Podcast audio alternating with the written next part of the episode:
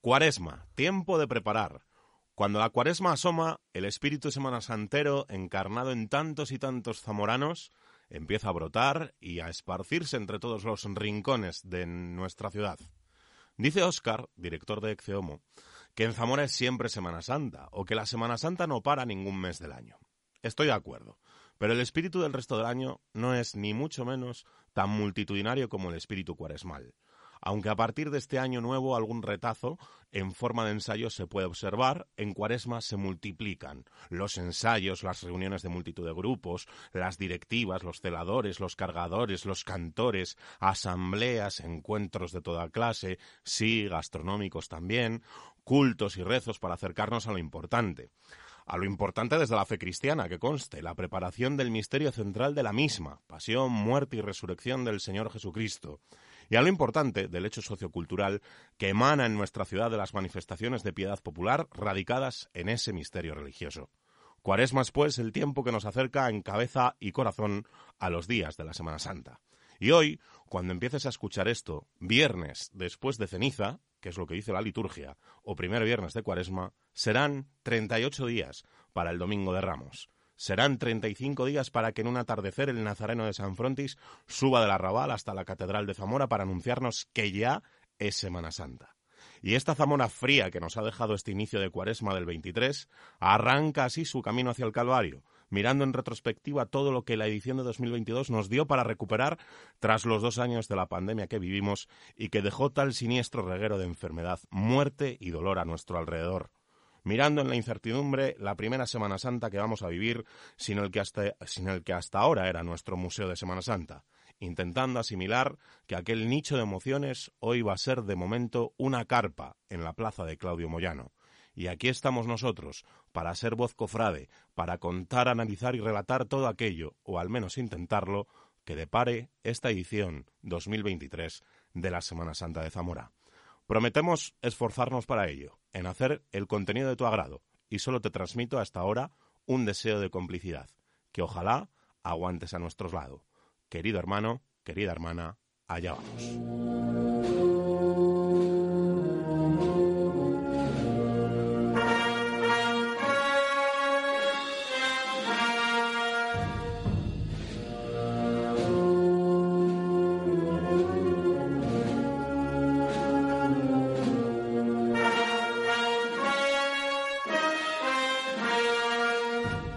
¿Qué tal? ¿Cómo estás? Sonando Adoración.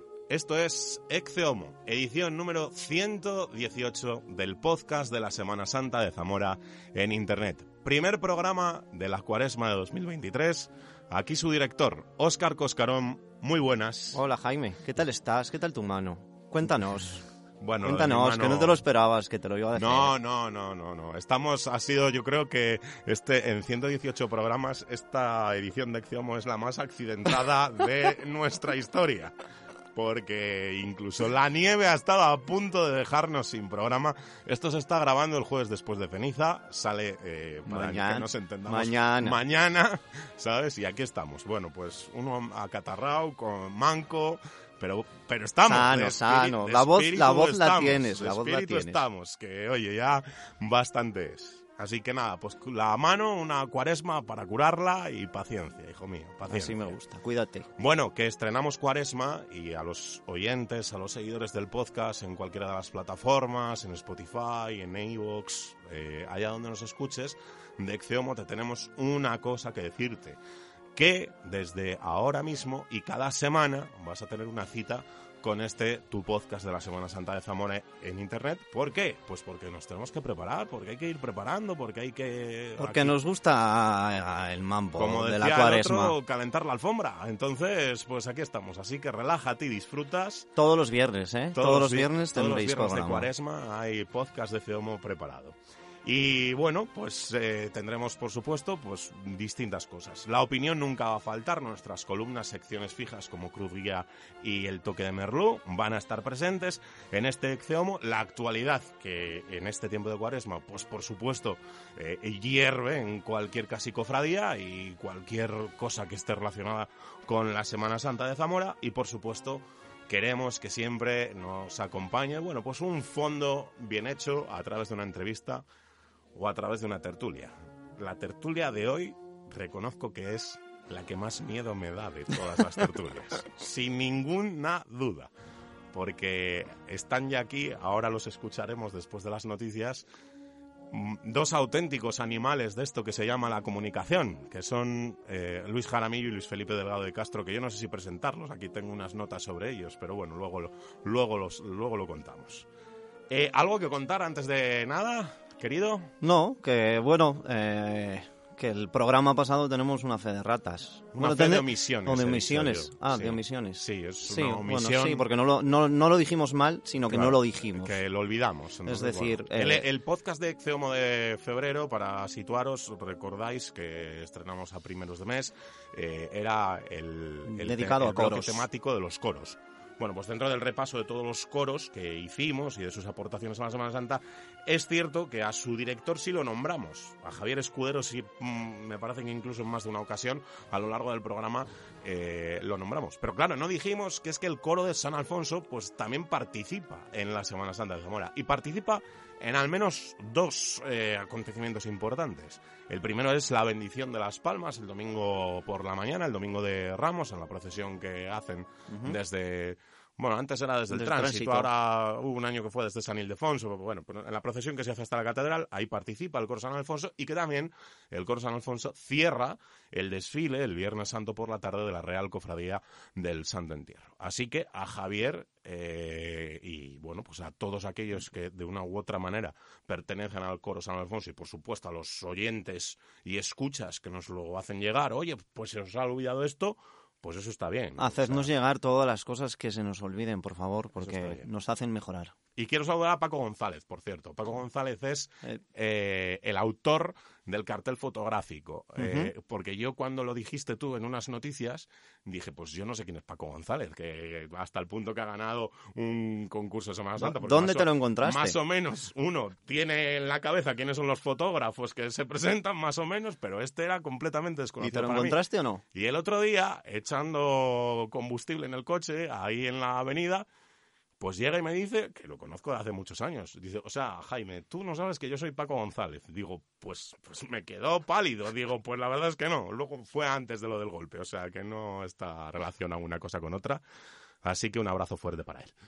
No Bueno. esperamos más, ¿no? No, sim- simplemente deciros que, que los programas, aunque sean de semanales y, y que la noticia tenga el mayor peso en el programa, que vamos a seguir manteniendo pues un poco las temáticas que venimos marcando, pero bueno, en estos, en estos programas pues van a estar dedicadas muy a, a- a lo que digamos es más Semana Santa pura de esta época. Entonces, bueno, tendréis programas e entrevistados muy interesantes. Pues allá vamos, con abriendo boca, que esto va pasando y el tiempo sigue siendo oro, incluso en cuaresma.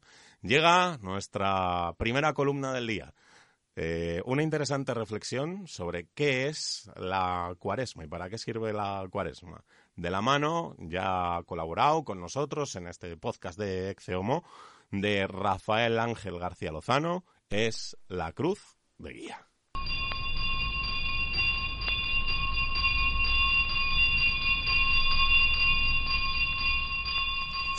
Comenzamos la cuaresma, un tiempo de preparación, de preparación para lo importante, porque todo lo importante y lo que valoramos como tal, siempre dedicamos un tiempo preciso para prepararlo.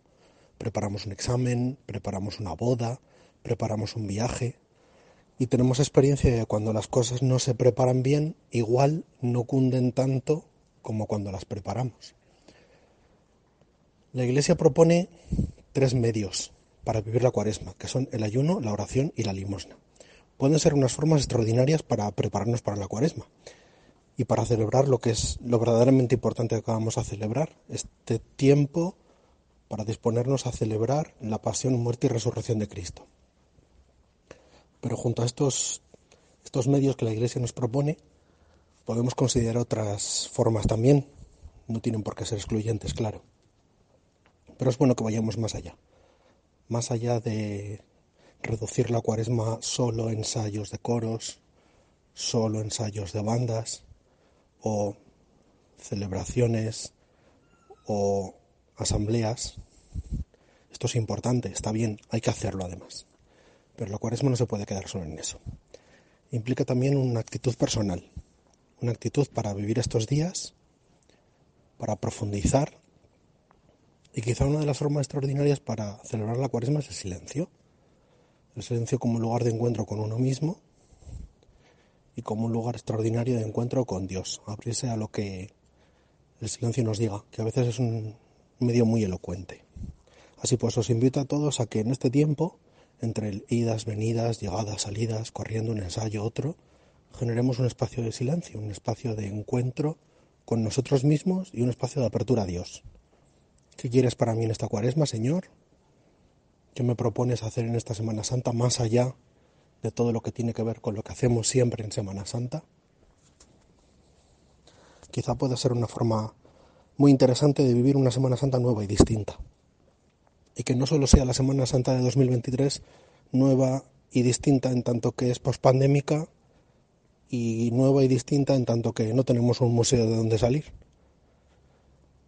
Ojalá que todas estas novedades no dejen atrás la gran novedad de la cuaresma, prepararnos para celebrar lo que verdaderamente es el núcleo de la fe de los cristianos, la pasión, muerte y resurrección de Jesús.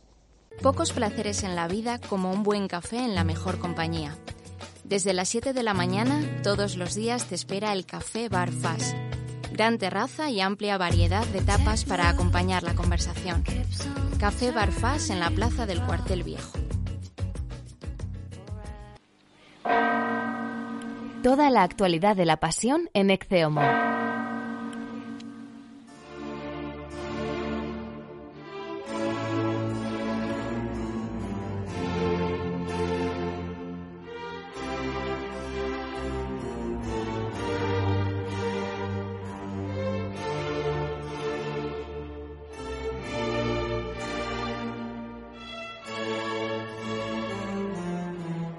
Pues ahí estaba Rafael Ángel García Lozano con esa reflexión desde el punto de vista cristiano que nos ha hecho de qué es la Semana Santa. Y además yo que me identifico bastante con ella, está muy bien traída por aquello de que muchas veces aquí el Semana Santero es sobre todo de procesiones y mm, se deja en un segundo lugar eh, qué es lo que celebramos. Y, y bueno, pues eh, aquel que el corazón esté alimentado por la fe, pues no se puede olvidar de estas cosas que nos ha contado el bueno de Rafael Ángel García Lozano, profesor e historiador, al cual le agradezco esta nueva colaboración que ha tenido con Exceomo. Está sonando Salabande y esto es que estamos hablando de noticias y que es la actualidad de la Semana Santa. ¿Y cómo está la actualidad de la Semana Santa a estas Imagínate alturas, si, si cuando hablábamos en diciembre te decía que, que la Semana Santa estaba siempre, imagínate ahora. Vamos a dividirlo en dos bloques. Primero lo que ha pasado y luego lo que va a pasar. Pues ala, dale. Pero cercano, no me voy a ir muy lejos, eh, tranquilo. Muy bien. Bueno, primero lo que ha pasado. Asamblea del Silencio. Dos datos. La primera del calendario de asambleas, como es costumbre. Exactamente. Eva Crespo, colaboradora de este programa, Sí, señor. realizará la Gran plegaria. columna que nos hizo sobre los coros. Pues va a realizar la plegaria al Cristo de las Injurias. Es la primera mujer en la historia que lo va a hacer. Así que Después de la alcaldesa de Zamora. Después de la alcaldesa de Zamora. Dejémoslo ahí. Claro, no, no, no. Oye, esto fue así. Digamos que después de todo lo que hubo tras de la, la, nueva renuncia- era, de la nueva era, por así decirlo, es la primera mujer que lo hace. Exactamente. ¿sabes? Luego hablamos de la primera persona que lo hizo. Exacto. Y luego, bueno, que la procesión terminará en la carpa, ¿vale? Que se va a instalar en la plaza de, de Claudio Moyano. Es decir, va a hacer el mismo recorrido, pero va a acabar en la, en la, en la carpa, aunque a ti no te guste. Ya, ya. Yo sé que a ti no te gusta, pero va a acabar ahí. Siguiente asamblea. Asamblea de la Veracruz. Quiero creer que representamos el no gusto de esto a mucha gente, pero bueno, vale. Yo el otro día te mandé una foto de la carpa que había en la plaza, ¿te acuerdas? A ver si salía alguna procesión. Espero que sea mejor. Seguimos. Después, bueno, después, después. la Asamblea de la Veracruz. Tres cositas, ¿vale? Aumento de la cuota de 12 a 15 euros, cosa que me parece normal. Ya, ya te lo digo, y yo soy hermano, ¿eh? Siguen siendo muy baratas las cofradías. A mí me lo paga mi padre, entonces por eso me parece bien. Eh, cambios de recorrido, ¿vale? Esto es importante. Sale y acaba en San Andrés. Yo tengo mis dudas, por ejemplo, con la Virgen y el Nazareno. A ver cómo, cómo se hace eso. Pero bueno, la salida igual hasta la catedral, todo igual. Y luego, eso sí, para entrar en la Plaza Mayor, para cruzarla por el centro, se van a meter por detrás de San Juan para luego acabar otra vez en, en San Andrés. Y bueno, en la asamblea hubo un poco de polémica porque están cambiando las mesas, las están cambiando de, de- completamente de madera a la parte de aluminio y hay como voces discordantes con, con este tema, que no lo ven bien, ¿vale? Lo ven como patrimonio y que no se debería día tendremos cambiar. que abordar este tema. Sí, La verdad es que sí, que es interesante. sí, sí. Bueno, seguimos. La borriquita también saldrá y acabará en la carpa, que esto va a ser norma. Te lo voy a recordar todos los programas. Me parece bien. Porque además tu cara cambia. Jesús Nazareno, ¿vale? Dos cositas también. Ya tenemos cartel de la madrugada, obra del artista Cristian Monteservás de Ayamonte y pues una representación del, del Cinco de Copas. Y por otro lado, la Que me ha cofradía... gustado el cartel, por cierto. ¿eh? Es muy bonito, la verdad es El dibujo muy muy es muy muy de diseño. Me, gusta. Y bueno, la, la cofradía junto a la Diputación ha puesto en marcha la acción eh, Sopas de Ajo Solidarias, que se servirán el Viernes Santo en la Plaza de la Marina, pues al precio de dos euros y todo el la recaudación irá íntegra a la obra social de la cofradía. Pues nada, después de desayunar ya sabes lo que tienes que hacer. Sí, bueno, a mí, a- yo, pero yo, tú vienes a mi casa a desayunar. Bueno, pues yo después de tu casa Vas bajaré allí a a la marina nueve. porque yo no desfilo, desde luego. no Este año cobro entrada, ya te lo digo. Bueno, no pasa nada, será por dinero. Vale. Tertulia del Cofrade. Mm, ya tiene el cartel de la Semana Santa y otra vez otro colaborador de, de este programa. El, el autor es Julián Hernández Moro, que ha participado en la, en la tertulia de, sobre De los juven- jóvenes. de los jóvenes, ¿vale? Pues eh, ha hecho la obra de, que representa el prendimiento y al museo. Es una imagen que lo hablábamos el otro día que, que no se ve, porque las puertas del museo cuando entra el prendimiento siempre están abiertas. Entonces es como muy alegórica a esa La situación desaparición del del, museo. del museo. Y Luz Penitente también ha presentado el nuevo cartel, que es obra de, de Miguel Luis Bragado y muestra una fotografía cofrade de la Hermandad de Penitencia pasando por el Puente de Piedra con el fondo de la ciudad. La verdad es que la imagen es, es bonita, ¿vale? Y ahora lo que viene, ¿vale? Ya hemos acabado lo que ha pasado, ahora lo que viene. Asambleas, 24 de febrero. La Esperanza, en la que se estrena nuestro querido Roderico como presidente. A ver, que lo, hazlo bien, por favor. 26 de febrero, Cofradía de Jes- Eh, eh, mándale un WhatsApp y que se escuche el podcast para que vaya relajado a la asamblea antes de... ¿sabes? No, no, no. no. Sí, hombre, ¿por qué no? Pobre hombre, déjalo. Vamos a dejarlo tranquilo. 26 de febrero, Jesús Nazareno y nuestra madre. 11 de Primer marzo. domingo de cuaresma, las habituales. 11 de marzo la borriquita, 12 de marzo la resurrección. Hasta Bueno, ahí luego- tengo de momento. Luego hay más. Ya iremos bueno, ya- viendo, ¿vale? Ahí iremos viendo. 24, 25 y 26 de febrero. Triduo en honor al Cristo del Espíritu Santo. Sé que el viernes, además, Víctor Aliste tocando el, el órgano, que eso es digno de ver y de escuchar. Lo que pasa es que hay otra actividad que luego cuento.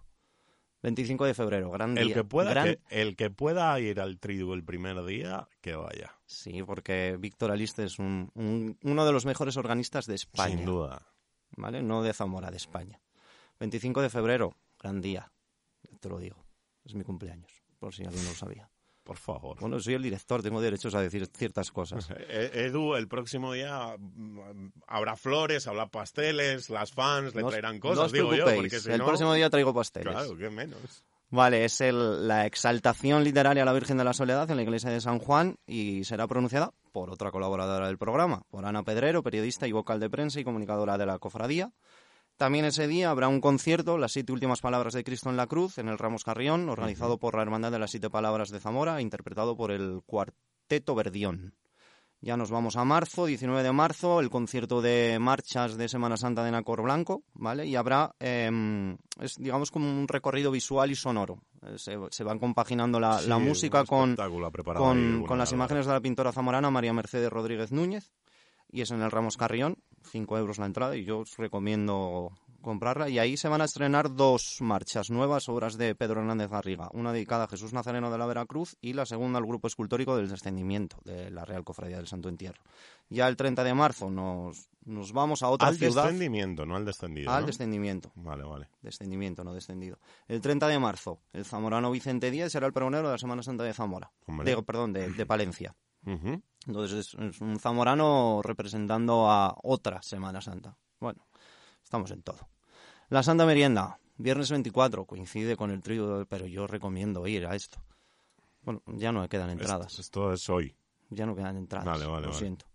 Ramón Álvarez, el renovador de la Semana Santa de Zamora, para conocer también a Vialintín Mireles, que es digamos, uno que hizo todas las telas encoladas y todo eso, y también las, eh, los, los bordados y, y todas esas Un historias. bordador, entonces Sí. se puede llamar. En el Ramos Carrión, y ya sabes que nosotros siempre lo acompañamos con vino y con sopas de ajo. Es que si no. Siempre, si no. Porque, ¿no? Si no, para escuchar solo hablar. Claro. Y luego Luz Penitente tiene un montón de actividades. El 3 de marzo eh, hay una maqueta, una exposición de... Hasta el 3 de marzo, perdón, hay una maqueta de Semana Santa con Playmobiles en, en la Casa Cofrade del Santo Entierro. El 2 de marzo se proyecta el documental sobre Fernando Mayoral dirigido por Tomás Gil en el Museo Etnográfico. 4 de marzo hay una conferencia Diferencias y similitudes de marchas procesionales castellanas y andaluzas por Víctor Argüello. 12 de marzo el noveno certamen de cornetas y tambores de Francisco Carricajo en el Ramos Carrión y el 13 de marzo se entregan los premios del quinto concurso de dibujo infantil en la Lóndiga. Y ya acabando, en la Casa de Zamora de Madrid, pues ya conocemos los premios Banzo de Oro. Se celebrará el, el pregón el 26 de, de marzo a cargo de otro colaborador de este programa, Pablo Durán. Y los premiados han sido en el Banzo Institucional la Diputación de Zamora, Banzo a la Concordia, el joven José Luis Refarbarizo, joven porque tiene 93 años, es una chanza que me he permitido, ¿vale? Vale, vale, vale. Y el Banzo a la trayectoria yo, digo, ¿qué está y el? Banzo a la trayectoria al coro de Jesús Yacente y al merluzo de Jesús Nazareno. Y hasta aquí la actualidad. Pues hasta aquí las noticias. Esto es Exceomo, el podcast de la Semana Santa de Zamora en Internet. Te quedas a la tertulia, dices, ¿no? Digo yo. Venga. El deporte, la Semana Santa, la cultura, tu tiempo libre tiene un espacio. Con quien tú quieras, con la familia, con tu pareja, con tus amigos, este es tu sitio. Café Medieval, en San Martín número 5, el centro de tu desconexión. Lo mejor de Zamora son los productos que ha dado a lo largo de la historia nuestra tierra. La abacería de productos zamoranos es su despensa. No prives a tu paladar del capricho para ser fiel a la tradición. La abacería de productos zamoranos. Entra y disfruta.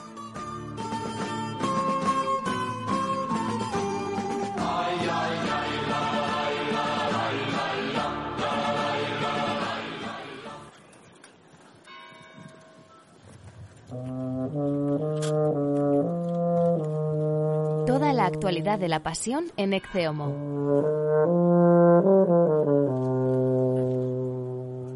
Seguimos en esta edición 118 de Exe Homo y ya, bueno, pues hemos visto el bloque de actualidad, estos programas de cuaresma que van a ser más cortitos que lo habitual, por cierto. Eh, después de la actualidad, después de haber escuchado la cruz guía, llega el momento de relajarnos. Pero antes de relajarnos, vamos con un toque de Merlú muy especial, que es que encima los que vienen después, en el fondo, les va a gustar, porque estoy seguro que al protagonista del toque de Merlú le conocen. Eh, yo planteaba este programa, planteábamos Oscar y yo este programa como aquello de los un par de semanas santeros ilustres, por así decirlo, o míticos, por así míticas voces de la Semana Santa. Bueno, pues hay un mítico que protagoniza, bueno, pues un poco cómo se gestó su pasión por la Semana Santa. Y es Juan Miguel Colino. Eh, bueno, pues directivo eterno de la Cofradía de la Santísima Resurrección, con una, vamos, con un artículo donde contaba un montón de anécdotas de pequeño en el cuarta estación, creo que no sé si fue hace dos semanas antes o de del año pasado o ahora. Y bueno, pues él nos ha querido repasar en este toque de Merlú, casi como presentación a la tertulia, eh, bueno, pues digamos, cómo él fue haciéndose de una y otra y otra cofradía. Juan Miguel Colino y el toque de Merlo.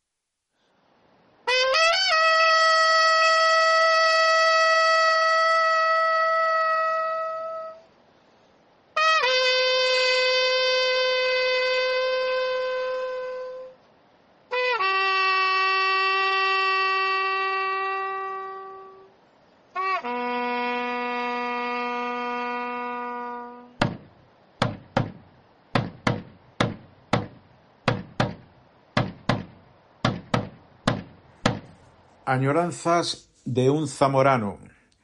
Como todos desde la niñez salíamos el domingo de Ramos y ya se sabe, quien no estrena nada el domingo de Ramos se queda sin manos.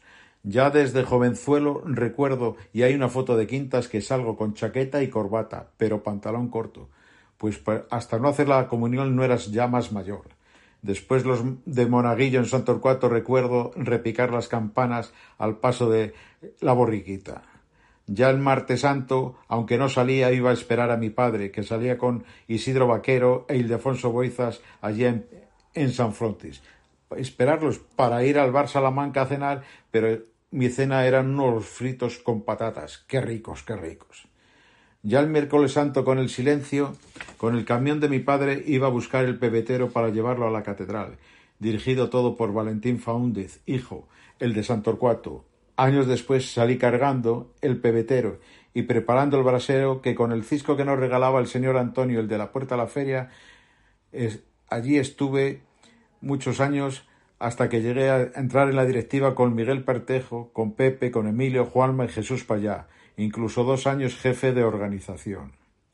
Saltamos al Viernes Santo, que desde los diez años que me apunté a la mañana en los soportales de la Plaza Mayor cuando todavía no había medalla, que posteriormente se entregaron donde la fontanería de Macario Delgado. Estuve en la fila hasta los diecisiete años, pero como había falta de cargadores me acerqué hasta el museo, diciendo que tenía dieciocho años y entré en la desnudez. Posteriormente fui celador cuatro años y después pisahuevo. Qué bonito mientras duró. En 1984 sale a hombros La Magdalena, en el Santo Entierro, y Pepe Gato me llama para que si quiero cargar, estando bastantes años hasta la jubilación. Y a día de hoy nos une una gran amistad entre todos los hermanos y jubilados que nos reunimos dos o tres veces al año. Y ya el domingo de resurrección, desde mi infancia, me apunta mi abuela, mientras que podía andar, se salía a las ocho de la mañana, con una vara blanca que te dejaban hasta hacer la primera comunión. Y y fui el mismo año, salí también con 17, pero cargué. Muchos años faltaban hermanos de carga y entonces hice lo mismo. Tenía 18 años, cosa que no era cierta, pero bueno, ahí estábamos. He cargado con las tres vírgenes que ha tenido la cofradía. Después pasé a la directiva con Chele, que actualmente sigo. También estuve con Verónica y ahora con Josué.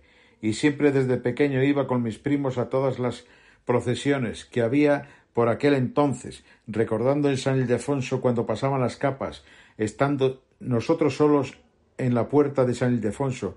Aquello casi fue a finales de los sesenta.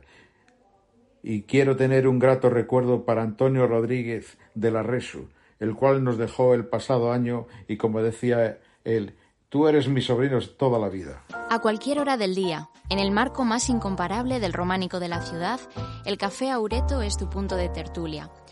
Café Aureto en la plaza de Viriato, el café tranquilo y la copa sin prisa.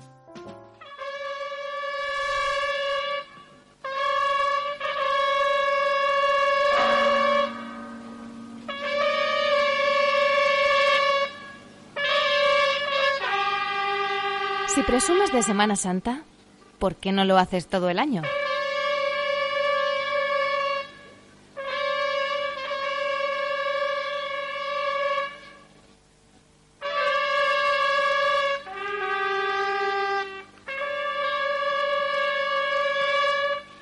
Pues desde luego, Juan Micolino, habría que decir que ojalá eh, los niños de hoy se hicieran de las cofradías por o, contando, teniendo estas historias que él nos ha trazado en esta columna.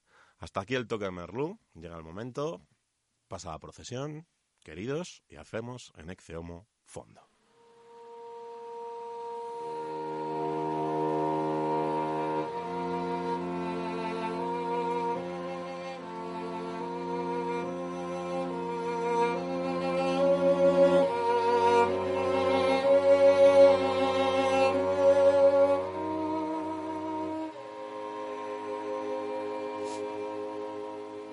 Tiempo de tertulia en Exceomo. Decía yo al principio que, claro, es que son dos, bueno, notas que tengo yo aquí.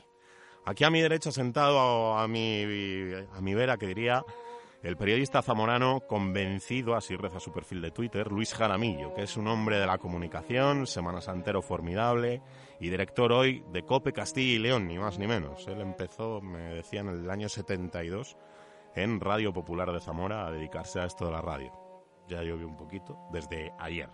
El, director, el cargo de director de COPE Castilla y León lo sigue desempeñando en la actualidad.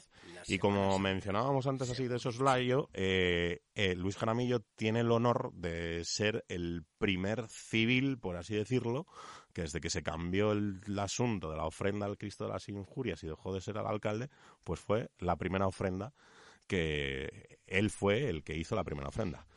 Luis Jaramillo, encantado de recibirte en Exeomo estoy yo y bienvenido. ¿Qué tal? Muy buenas tardes. bueno, bueno, hablo de buenas tardes porque uno está, tiene la mentalidad de la radio, que grabamos por la tarde, pues digo buenas tardes. Pues es por la tarde. Bueno, y el segundo es Luis Felipe Delgado de Castro, que claro, pues ¿qué, ¿cómo vamos a presentar? Eh, o, desde luego poca presentación necesita alguien que ha estado pues más de 15 años de experiencia en radio, en Radio Popular de Zamora, un comunicador que ha sido su voz la que ha anunciado al mundo lo que es la Semana Santa de Zamora en la tele, en la radio, en la prosa, en multitud de publicaciones y que desde luego ha sido, eh, creo, si no he contado mal, corrígeme, una decena de veces al menos pregonero de la Semana Santa de Zamora en, en alguno de los dos ámbitos. Dos, entre otras, de, esas, dos, pregonero oficial de la Semana Santa en Zamora. o nueve. Bueno, pues... Tres en Vigo, dos en Zamora, cinco, Talavera, Valladolid, Madrid y nada, después y conferencias pues a Cuenca, a, San Fernando, Cádiz, a la isla, que eran pregones, conferencias, porque llevábamos también diapositivas, o, estamos hablando de los años 90, ¿eh? no estamos hablando de, hoy mismo. Y sí, yo tengo el orgullo, la satisfacción de haber sido pregonero e inicié esa carrera, entre comillas, de pregonero, al lado de Luis Jaramillo, que me llevó en el coche a Vigo en el año 1980. Era colaborador entonces ya de Luis hacíamos juntos, lo hicimos algunos años, más, yo creo que bastantes ya, el programa de Radio Popular, que era como Exe Homo, pero con una radio más artesanal, que era Retención, martes y viernes de la cuaresma en Radio Popular de Zamora, y lo hacíamos preferentemente entre él y yo, después teníamos también un control técnico hoy tenéis de todo. Entonces, si no teníamos casi ni en cintas magnetofónicas las, marchas, tuvimos que pedirle al maestro eh, Nacor que nos grabara.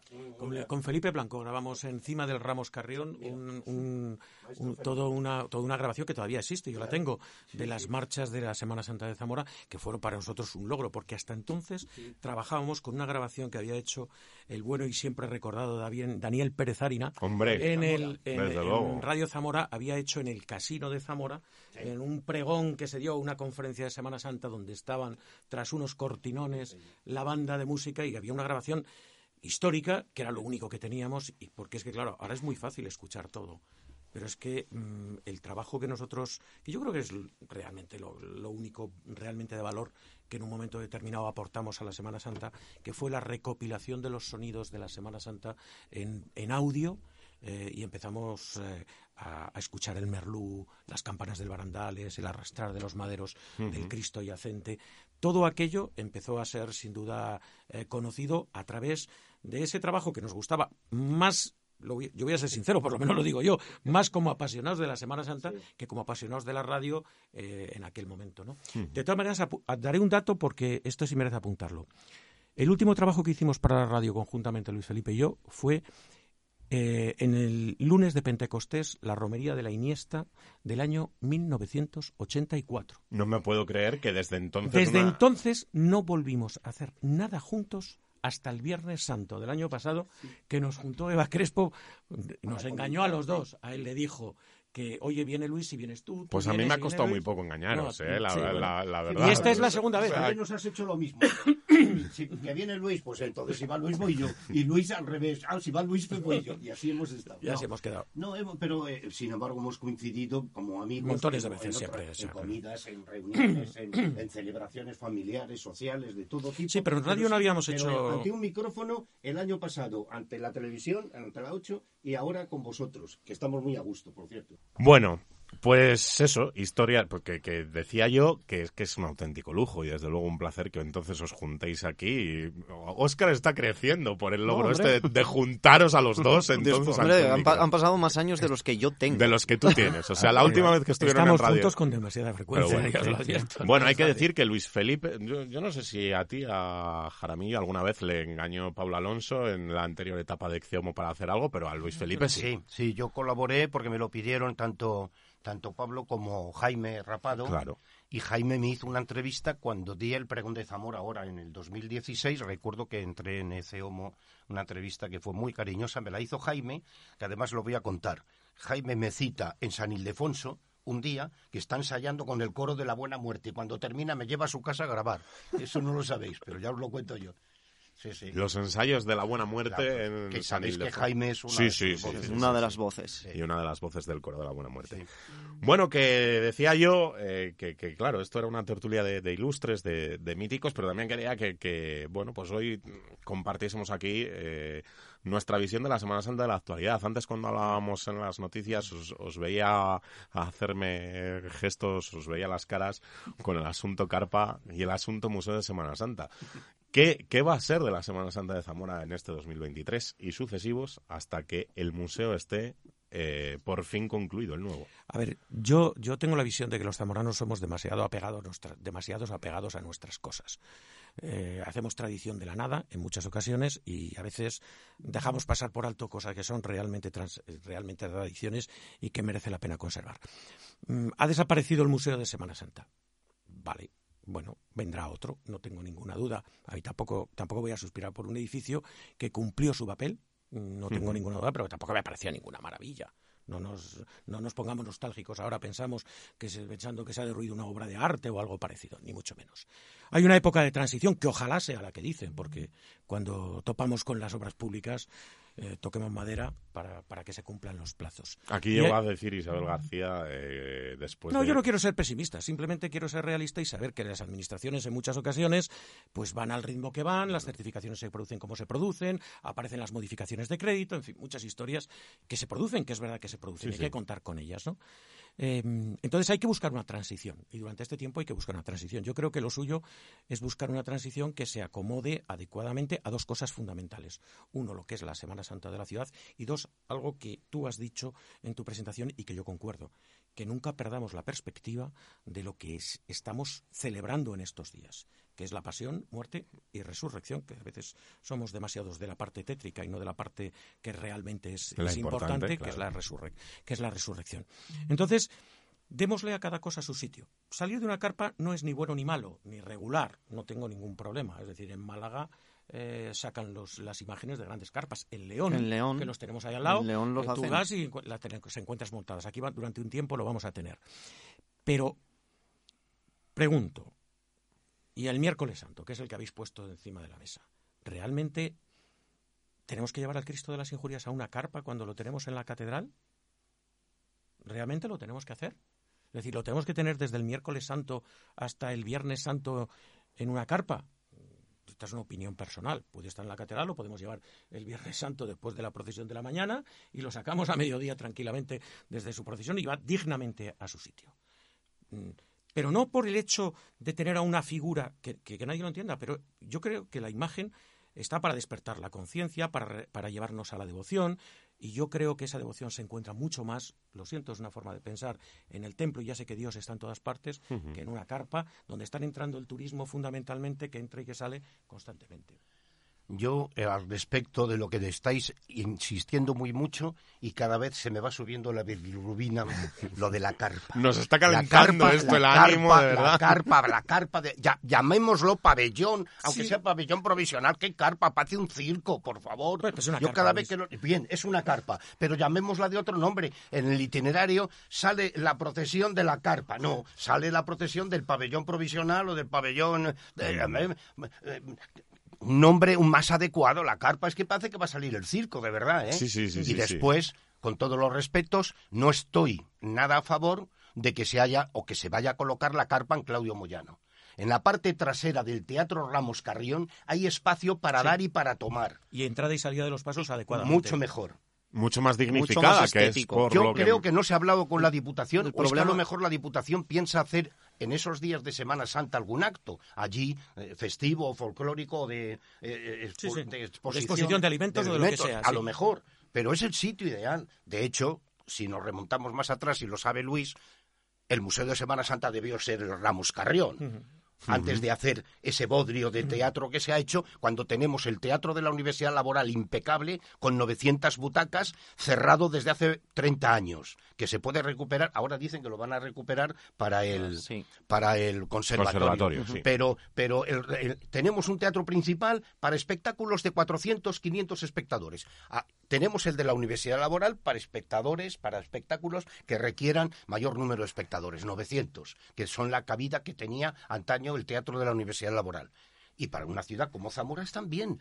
Y entonces el, Ramos Carrión, manteniendo la fachada, hubiera sido un museo espectacular. Y piensa sobre todo en los laterales que tiene para salir holgadamente. La fachada central sería la entrada al museo de los espectadores, hacer en un hall amplio el, vestíbulo como lo tiene ahora para la venta de objetos y todo, y después el, el museo y salir por la parte de atrás los pasos, por un lado, por la izquierda o por la derecha, que anda que no hay espacio. Entraban los camiones mm. antaño del atrexo de las compañías de teatro. Y siguen entrando, y, por el otro lado, ¿eh? y por el otro lado, por la derecha, por donde entra ahora la gente, digamos, a ese mirador, también había suficiente espacio para que salieran por allí, porque entonces salían los coches de la Diputación, los de carpintería, ¿te acuerdas? Era la imprenta provincial, estaban todas las dependencias de talleres allí detrás del Teatro Ramos Carrión. Yo creo que no sé, se ha empezado a decir lo, del, lo de la plaza de Claudio Moyano, y yo siempre decía, y el Ramos Carrión detrás, el, que hay un espacio enorme.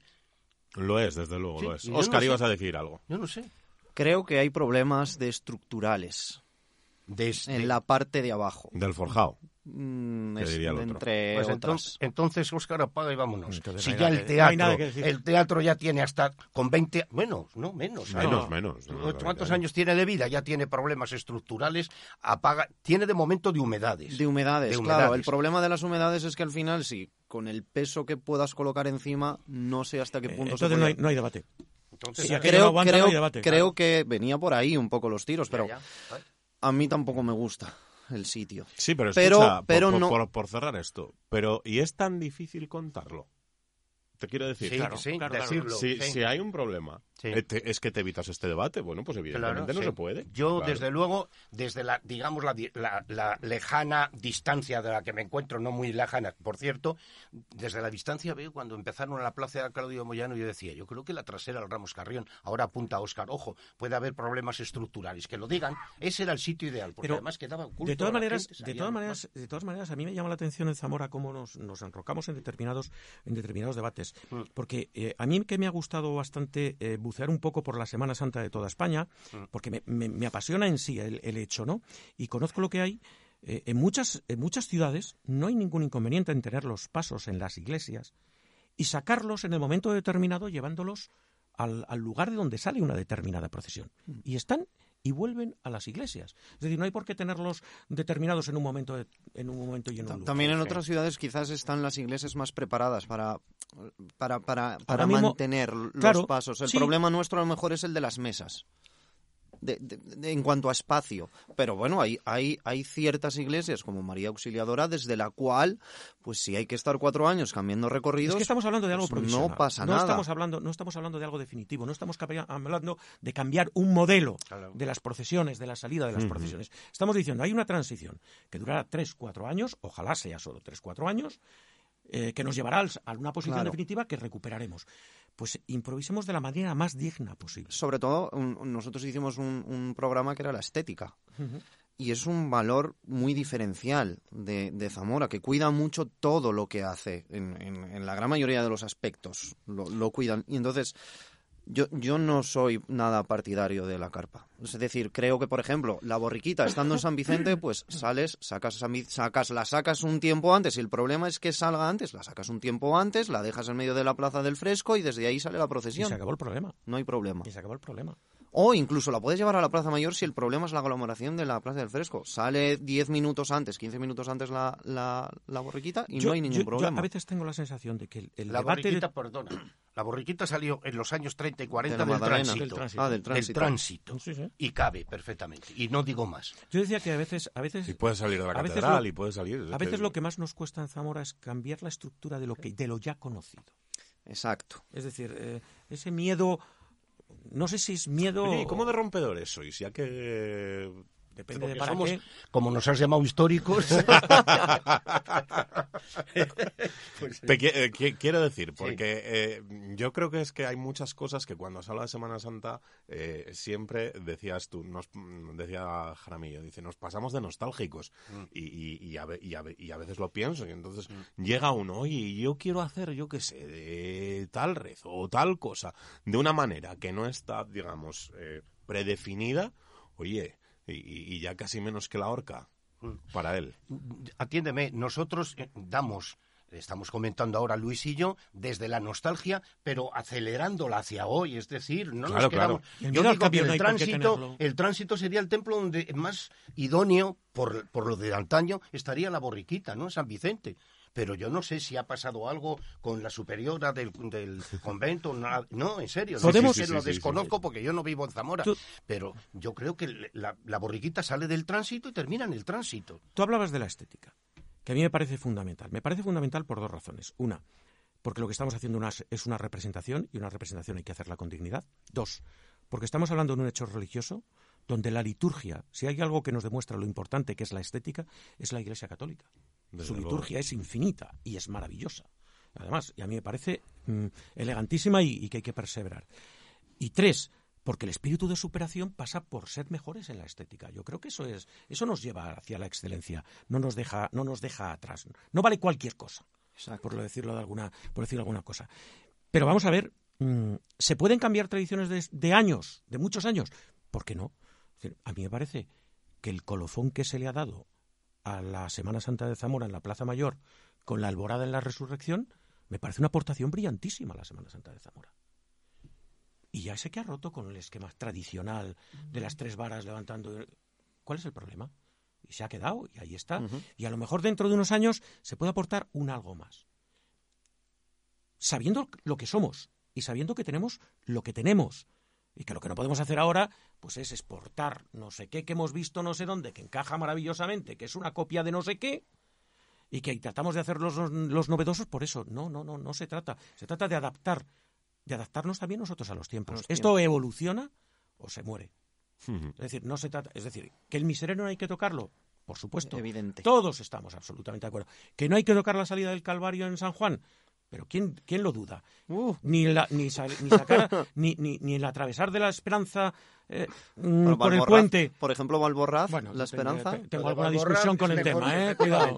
Pero es mejor no tocarlo. histórico. que mejor no tocarlo, ¿eh? lo que acaba de decir de lo del Calvario, en el próximo programa lo veremos, porque hay asamblea este fin de semana y yo tengo dudas, después de lo que pasó el año pasado, De que no se repita. de que veamos a Jesús camino del Calvario saliendo de San Juan. ¿eh? Pero no, vamos. No, o sea, sa- sale de San Es Juan. decir, no hay problemas. ¿Por qué no va a salir no, de San no, Juan? bueno, pues porque el año pasado Y se probó, Virgen- pues se probó otra cosa y... Bueno, pero se probó una especial... Por otras circunstancias. Efectivamente, fue muy excepcional y no gustó. Yo creo El que, que- esté en todos los pasos. Encima hubo Y incidentes. el 5 Sí, de sí, copas, sí, sí, sí, aparte o del problema del aluminio, por así Claro, decirlo. claro, claro. La luminosis.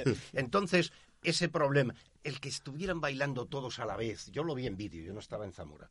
Y, y el cinco copas, no, ya se Pero- rompió el cinco copas, los demás Pero mira, pasos. las no, no, no, circunstancias, las circunstancias nos llevaron a sacar el juramento del silencio Sí, efectivamente. del atrio de la catedral a A la, la plaza. plaza. Y nos obligaron a ello. Eso nos obligó Sí, sí. a algo tan importante como la seguridad. Sí. Es decir, y anatema, ¿eh? Al principio, acordaros lo que pasó. Sí, sí, O sea, sí, sí, ¡oh! Esto lo ha perdido todo, tal. ¿Quién lo discute hoy? Nadie, Nadie. ¿Quién lo discute hoy nadie. Y si encima mm, tienes, lo ves desde dentro, como cofrade, te das cuenta que es infinitamente más impresionante. Es más cómodo. Y más impresionante.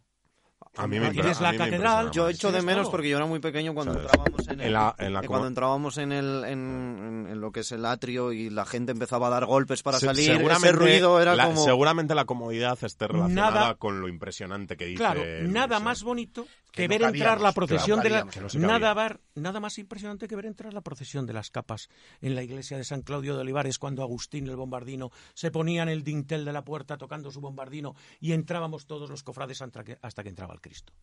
Razones de seguridad nos llevaron a hacerlo en la plaza, eh, a incorporar un miserere alistaro que nunca se tocó o que nunca se cantó, y sin embargo hoy, ¿quién discute el momento? No, nadie. Quiero decir, hay cosas que pueden evolucionar. Y si pueden evolucionar y son positivas, se quedan. Podemos sacar ejemplos de cosas que se han intentado, que no han gustado y se han quedado fuera. Y no pasa nada. Los hay, los hay, ¿eh? Y Claro, decías, hay. decía- decías antes de la alborada como casi cu- punto culminante de, la, de toda la semana. Uno de los actos que yo creo que más ha evolucionado, ha crecido en lo que llevamos de siglo en la Plaza Mayor es la tarde del lunes, el acto de la tercera caída. La tercera caída. Yo y creo mira que ¿no? tardó año- años en encontrar Claro. un acto. Un ¿eh? acto. Sí, Pues, sí. Bueno, pues tardaron 60 años en encontrar algo que... Bueno, también es verdad que la evolución de esa cofradía era tan especial Compleja. que íbamos a San Martín, o iban los hermanos Sí, sí. a San Martín, a la Cruz de los Caídos, eh, se rezaba por los que se rezaban, Era- era por complejo. una parte de No. una guerra, en fin, era, era otro Estaba- problema. tenía una marca la prueba está en que vosotros no habéis nacido, pero en el año 75, si no se llega a ser por un grupo de valientes, tu amigo Vitín y nuestro amigo Vitín, el del Valderrey, Eduardo, eh, Jesús Payá, unos cuantos que será Jesús, este Juan Fernández, Chele, el que ha sido Sí, presidente, sí. se quedaron con la cofradía, eh, se quedaron 20 hermanos o 30. Había- Hubo un momento que yo ¿Por qué? Porque se dieron de baja los, digamos, los históricos excombatientes. Los excombatientes. Y la los hijos de excombatientes. la transición llevó a aquella Sí, época, aquella procesión, a una Sí. desaparición, abocada, abocada estaba- a iba- desaparecer. iba. Entonces, eso eh, crearon, recrearon el acto en la Plaza Mayor. Y fueron incorporando el último acierto, que yo no lo discuto, al contrario, lo aplaudo, ese de la muerte no es el, El final, cántico, claro. que lo incorporó un ministro socialista, Narcís Serra, Sí, sí, al, sí. al- al- al- al ejército para sus actos protocolarios, sobre todo de despedir los muertos. Sin embargo, han encajado ahí perfectamente. Sin embargo, tengo que discrepar absolutamente en que se interprete un himno que solamente es de la Legión y que se le toca a un Cristo de Mena en Málaga, que se haya traído aquí y que en la calle O sea, del Riego se haya convertido en un desfile militar. Debéis de encargarle la cruz a Luis Felipe para que Claro. cuente eso, hable Sí, sobre sí, esto. sí, Sin duda No, es porque es su cruz. Te quiero- es, mi, es, mi, es mi Es opinión. el gusto, Claro, claro.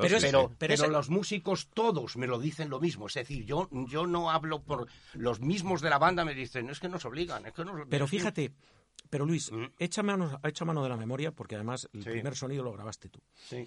Eh, cuando en el año, vamos a asistir a los 50 años dentro de nada, cuando en el Ah, sí, año a buena muerte. 75 sale por primera vez la procesión de la Buena Muerte, que grabamos eh, esto, sonidos, para grabar los para sonidos. montar- para a mí me tocó grabar el. Perdón a tu pueblo del Espíritu Santo Sí, y Luis señor. se fue a grabar el- los sonidos de la, de la procesión de la Buena Muerte.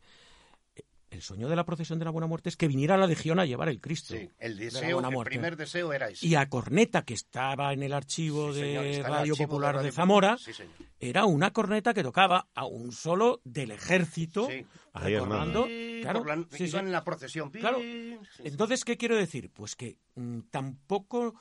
eh, también hemos hecho pruebas que han fallado Sí, y han que han cambiado sí, sí, sí. y que nos han hecho situarnos en cosas que merecen la pena. Pero bueno, yo, Yo, hablamos antes de lo del juramento del silencio. yo- perdona, voy a, yo doy mi, yo yo respe- que yo respeto las opiniones de todos, que respeten también la mía, respeto Sí, a sí, ese no, gusto, hombre, claro. que hablo de la estamos, procesión de la estamos. tercera caída. Con eso no A mí tampoco me faltar. gusta, Y- ¿eh? y- y que o sea, desde- aquí tienes una, que un apoyo. luego- y que desde luego es una opinión fundamental, No, no, todo- solo en tu gusto, sino en cosas que a ti desde luego está incontestablemente demostrado Y que, te lo dicen en la calle. Y se ha incorporado en Jesús Nazareno, en Claro, Pero ese- determinados pero pasos. de- de- dejadme Hombre, que os diga una cosa, la televisión ha hecho mucho daño a la Semana Santa. sí. muchísimo daño a la Semana Santa. Nos ha que importado, somos una, de radio. Nos ha importado una serie de imágenes y sonidos sí. eh, que, Que los que como, queremos- ha- como hace siempre la televisión, que impone las cosas, Sí. por la televisión como medio impone, las cosas, eh, no, es decir, te entra, ¡fum! y te impone. Entonces, todos hemos visto, qué bonito el novio de la muerte cuando eh, sale con el Cristo de Mena y tal, y te- esto, lo- esto para mí, no, pues no, no, no, en Málaga es muy bonito y nadie lo toca, y, nadie lo himno, cuestiona, es y nadie lo, Cristo y nadie, y nadie lo, y nadie lo cuestiona. Aquí no pega. Pero fijaros, decía, decía antes que, por ejemplo, eh, cuando Guarido decide no hacer el juramento del silencio, que es muy respetable desde mi punto de vista, Totalmente. creo que le dio una gran oportunidad a la cofradía. Porque creo que que la cofradía recupere para sí y para Zamora ese acto, porque si tiramos también del archivo Luis Felipe y yo podemos sacar algún juramento de silencio de alcalde que son realmente interesantes. Tenemos no, muchos, ¿eh? tenemos Tenemos muchos, pero son archivo, realmente ¿eh? interesantes Sí. de cómo los cuchillos iban de un Sí. lado a otro Sí, ¿eh? sí, en, sí, aquella, en aquel planteamiento. Recuerdo uno especialmente especial. de los cuchillos, Sí, sí. pero no vamos a dar los protagonistas. Exactamente. Entonces, quiero decir que la, la cofradía lo acaba de recuperar y este año vamos a tener la oportunidad, sin duda estoy convencido que la hará magistralmente de Eva Crespo, que será una voz también de normalización. Yo lo siento, yo soy un acérrimo defensor de la incorporación y de la normalización de la mujer, De la mujer, en la total- Semana Santa totalmente. y creo que mm, será todo un aldabonazo. se van dando pasos también en positivo, no seamos siempre negativos con las cosas. Y otra cosa que veo negativa que no ha terminado de cuajar, y yo lo digo, lo tengo que decir, ahora que habla de la incorporación a la mujer, es que la hayamos tapado. Hemos convertido una procesión preciosa, popular, la del sábado santo, la hemos convertido con las capas en un desfile del 30 de octubre, de Halloween. En Sí, serio, para mí. sí, sí, sí. Tú la Yo- ves desde yo- arriba, esa procesión ha perdido toda su identidad. Y me decían algunas mujeres, no, pero es para ocultar nuestra... Que no, si se No, ve po- mucho no, no, porque es llevan que- incluso... claro. Ponen... eh, No, no, No, pero, pero eso, fue- eso yo, Yo- creo que obedece más, Luis, a, ese- sí. a esa obsesión que ha habido, por lo menos en Sí, una cierta sí, época de- que hubo en la Semana Santa, de que hay que poner siempre algo nuevo, Sí, sí. algo más, incorporar más. Y se ha visto, y se ha visto que, que que el poner esas capas han perdido identidad popular, afectiva, entrañable con la Sobre todo de la porque esa cofradía tenía una túnica. No, tenía, vestían todas de Vestían luto. de luto. de No, luto. pero, pero son Ah, hermanas bueno, de Jesús dices Nazareno. Ahora, ahora sí, ahora sí. O sea, yo Es los hubiese sería, la, eh, pa- sería pa- lo no, lógico. Sería una buena solución, la misma solución que ha hecho nuestra madre. Sí. Y, gra- y, y seguramente gracias a esa decisión de nuestra madre de decir, bueno, pues aquí puedes ir. Y bueno, igual que Puedes ir de caperuz, O- puedes ir o de paisano. luto, puedes ir, sí. Esas Eh, cosas van a su efe- sitio efectivamente, siempre. esas cosas yo creo que, que son decisiones que hacen, y, y, vamos, no me duele en, en prendas en reconocerlo, que es que hoy el desfile del Viernes Santo Noche, el Viernes Santo Noche con la tralla que tenemos ya en los el- cuerpos, el que más es el más, el que más gente pone en la calle hoy, ¿eh? Sí, sí. ¿Sabes? Sí, sí. Y, No, el, y además- el santo entero estará por ahí, por ahí. Y ojo- Pero nuestra madre es el que más gente pone en la calle hoy. Eh, sigue habiendo mujeres que van de luto Claro. porque desean ir de luto. Eso, eso lo ves muy bien en Valladolid. ¿eh? En Valladolid, todas las cofradías. En Valladolid no ha habido nunca el debate que ha habido aquí. El, arzo- el arzobispo llegó y dijo: Estatuto Marco, aquí todas, adelante. Y se hicieron. La que se resistió, dije: Tiene usted dos opciones, o se resiste o sigue. Se acabó. Y entraron. Y, y sigue habiendo, allí lo llaman las manolas, Manolas. sigue habiendo montones de manolas que van con su peineta perfectamente y sin ningún problema. ¿Sabes? Bueno, me- sí me gustaría preguntaros una cosa antes de ir terminando, porque claro, el tiempo se va a donde se va y, y esto pues también es parte de la radio, ¿no? Pero no, pero no, pero no está tasado por un boletín informativo delante. No, no, no, No, no, aquí no, tenemos nada. No tengo no nadie que me esté con un cuchillo ahí, Esa- que a mí me No, han llegado Esa, así. Claro, esa es claro, una claro. maravillosa dictadura que te aprende a sintetizar. Eh, ¿Cómo le- sí me gustaría que vosotros, con la kilometrada Semana Santera que tenéis, además, eh, bueno, Luis Felipe que ha cogido Prisma porque se fue a vivir a Salamanca, por, por ejemplo, o Luis que, que, lo voy a decir, ¿eh? Eh, nos ha metido en una lista de difusión de, yo- a mí es el primer año, pero creo que ya el año pasado hizo algo de, bueno, pues mandarnos todos los días de Cuaresma, cada día de la Cuaresma, un vídeo para, bueno, pues para tener Prisma también, perspectiva de lo que son otras Semanas Santas, lo cual te lo agradezco personalmente. Sí me gustaría deciros, eh, y, y viendo cómo evolucionan las cosas, ¿cómo le vendéis vosotros hoy a, pues por ejemplo, a, a gente, pues a lo mejor de mi quinta, con treinta y tantos, cuarenta y tantos, que esté teniendo niños? Eh, ¿Cómo se mete o qué hay que hacer para introducir la vena semana santera que algunos nos metieron, pues nuestros allegados, nuestros familiares, a las generaciones de hoy? A ver, yo creo que, eh, por lo menos, lo que yo le suelo decir a la gente cuando le hablo de la Semana Santa de mi tierra es dos cosas fundamentales. Una, mm, y hablo de mí, ¿eh? En este caso voy a hablar de mí porque si no me vais a enmendar desde el minuto uno. Eh, creo profundamente en lo que estamos haciendo. Lo creo. Creo que estamos en una celebración que significa algo. Ponemos en la calle una celebración que nos identifica, que nos reencuentra con nuestro ayer, con nuestros padres, con nuestros antepasados, con la forma de hacer las cosas de nuestras generaciones, que le enseñamos algo a nuestros hijos de nuestra cultura, de nuestra educación, de nuestras creencias, y que vengan a una ciudad eh, que sabe involucrarse realmente con esa celebración como no sabe hacerlo absolutamente con nada. Porque es que mm, la Zamora de la Semana Santa no tiene absolutamente nada que ver con la, Zamora, del resto del año. Sí, sí. Y ya me da pena decirlo. Es una ¿eh? pena. Me Ya gusta- me da pena decirlo. yo- Yo, recuerdo que yo hice el pregón, yo no, no he hecho tantos como Luis Felipe, pero alguno que he hecho. Bueno, y con el entre tiempo, ellos, ¿eh? y entre ellos, y entre ellos en el año 94 hice el de la Semana Santa de Zamora, en el, eh, el último pregón que se hizo en el Arias Gonzalo, y dije una frase eh, que la llevo siempre, porque además creo que la he utilizado más veces, que es ¿dónde estaría esta mi ciudad si le pusiera la Semana Santa, eh, le pusiera al resto del año el mismo corazón que le pone a la Semana Santa? Y luego dije, ¿qué ciudad está la mía? Que nace cuando Cristo muere y muere cuando Cristo resucita. Yo sé que es bastante dramática, pero No. es verdad. Es verdad. Pero es verdad. Es decir, yo creo em, que el zamorano, que es un apasionado eh, de la Semana Santa, y yo se lo cuento a la gente, digo, es que mm, mi ciudad es diferente en Semana Santa. Es absoluta. La ciudad más parecida, de verdad, que he visto en Semana Santa, que he tenido ocasión de ver, están bastantes, hasta el miércoles siempre en Zamora, pero luego cambio, es Sevilla. En Semana Santa, eh, ojo, no tiene lo- la cuarema y lo- eso es de sí. Pero en Sevilla la involucración, la implicación de la ciudad con su Semana Santa eh, es Sevilla. Sí, eso, eso sí pasa, porque es que además el sevillano es alguien que cuando tú defiendes la Semana Santa, digamos que salta, te contesta, como diciendo, "Ch, oye, Pero ellos se sorprenden cuando tú Claro, les claro. hablas de lo tuyo y se lo enseñas y se lo muestran, te dicen, ¿de qué me estás hablando? ¿Esto es vuestro? sí, Porque sí. ellos tienen otro concepto completamente diferente. Nosotros somos en silencio. Es que aquí salimos a la calle en silencio. No, no, no. Ellos lo van mezclando. Eh, ellos, ellos hacen de Tan todo. pronto se callan. No, no, no, como- no. tú- tú- oye, yo siempre he dicho, a mí, di- silencio no es el miserere del yacente en la plaza de Viriato, donde hay cuánto, seis, siete mil personas. Allí metidos, sí. Silencio es la campana cuando pasa el gran poder. Claro, claro, claro, claro. Es que allí no hay seis mil personas. Allí hay... está a reventar y cuando pasa el gran poder rachea. ¿eh? El sonido del racheo no tiene el truco nuestro de la radio o de la televisión que metes el micrófono abajo, no, no, es que tú estás viéndolo arriba. Yo he tenido ese gran privilegio de contarlo a toda España y, se- y te quedas en silencio y tu micrófono de ambiente está cogiendo el rachero. Mm. O sea, eso es silencio. Ojo cuando llega las tres caídas luego, ¿eh? Que aquello se cae, ¿eh? Es un ole, no sabes si estás en una feria, en una romería o donde... Pero es verdad, pero esa- ese- esos contrastes son parte de su cultura y parte de su esencia, ¿no? Eh, nosotros tenemos un patrimonio aquí del que nos sentimos orgullosos, pero solo en Semana Santa.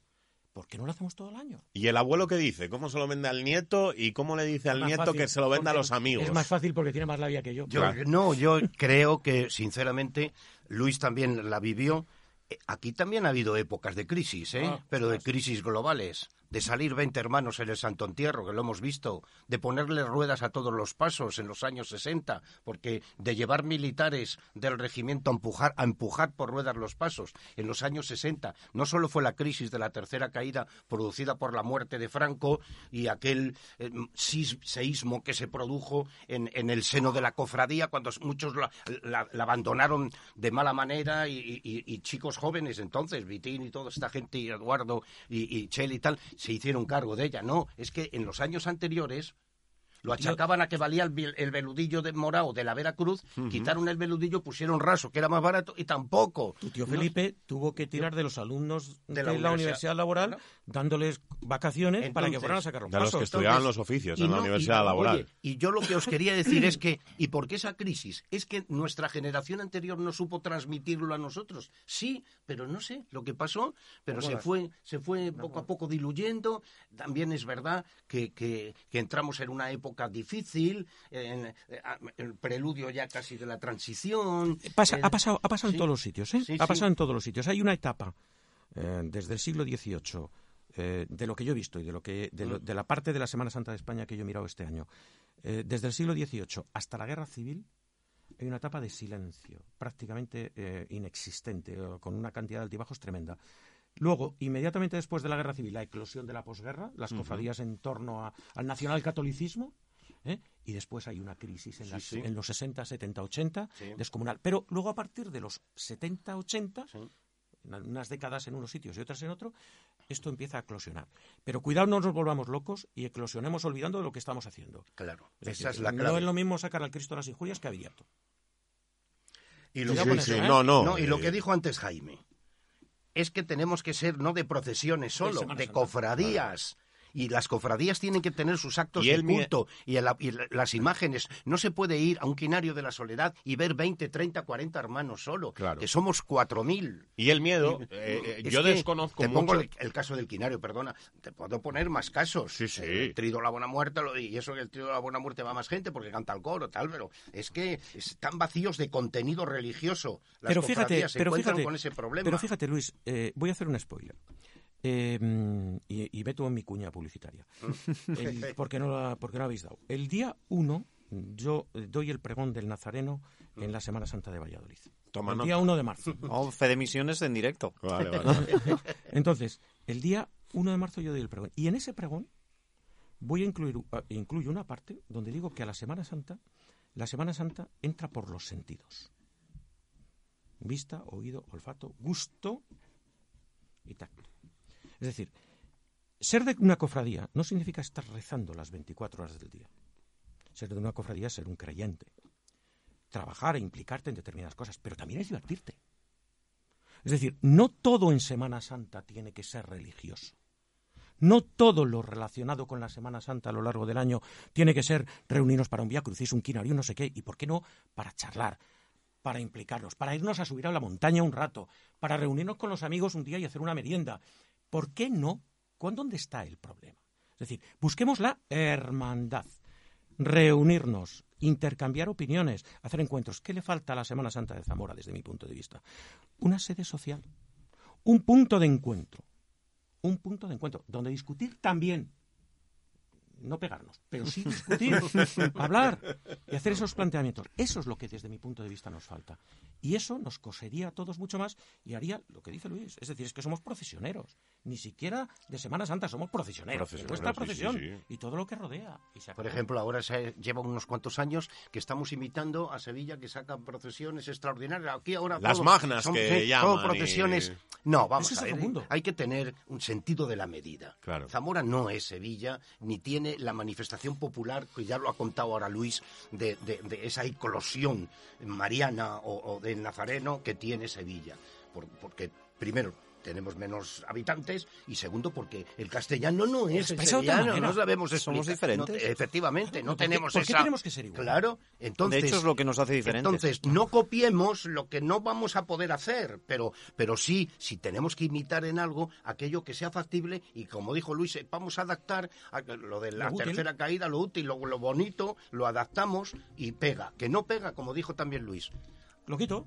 Punto, punto y aparte y se acabó no funciona durante unos años, pues se acabó. Pero bueno, para ser un potaje de vigilia de viernes de cuaresma, yo creo que nos ha quedado eh, muy gustoso. Entonces... Ha habido algunas, eh, algunas, ¿cómo es eso? Algunas espinas de bacalao, ¿eh? que no van a gustar, pero bueno. Ha sido un gusto y, un placer teneros, Luis Felipe Delgado de Castro, Luis Jaramillo, de verdad, muchísimas gracias. Y bueno, a la gente se lo contextualizo, que dos personas, bueno, dos monstruos de la comunicación... Que no tanto, hombre. bueno, bueno, déjame, déjame que lo diga desde Déjalo, la que está muy contento. Déjame que lo diga. Que hoy, es cierto que Jaramillo tenía que hacer es aquí en Zamora, pero Jaramillo vive en Valladolid, Luis Felipe vive en Salamanca, eh, el tiempo no nos ha mirado bien hoy, eh, porque se nos ha plantado una nevada, que hayáis hecho el esfuerzo de estar aquí eh, con nosotros compartiendo este buen rato de Semana Santa y de radio también, ¿por qué no?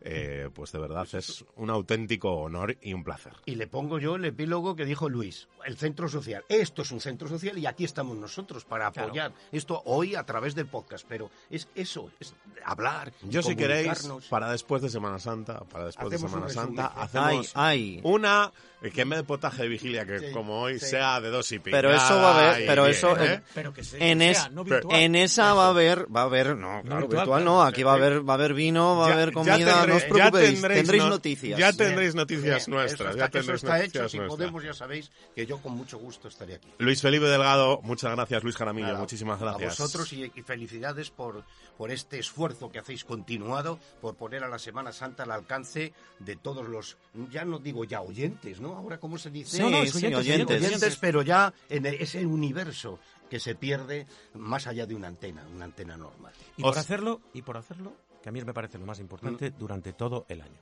Sí, señor pues muy agradecidos en nombre del equipo. Óscar Coscarón, director de este programa, hasta la semana que viene. Adiós, Jaime. Yo no sé si he dicho que esto es obra de. que esto suene también es obra del maestro Edu Jerez, que está ahí al otro lado midiendo cada punto y cada decibelio del sonido para que tú cuando lo escuches, pues digas, oye, pues esto, esto, bueno, pues, pues está bien, está bien. No voy a decir me gusta, pues, está bien.